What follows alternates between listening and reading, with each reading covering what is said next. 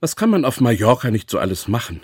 Baden, Radfahren, wandern oder einfach nichts tun, so wie heute.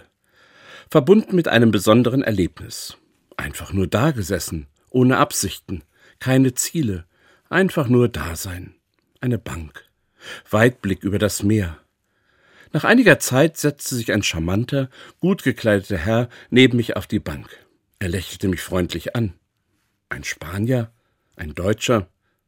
Gestatten Sie, dass ich mich vorstelle? Senor Dios.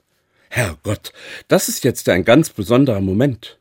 Wir kamen ins Gespräch über diese Insel, über Gott und die Welt. Ich sagte Muchas gracias, Senor Dios.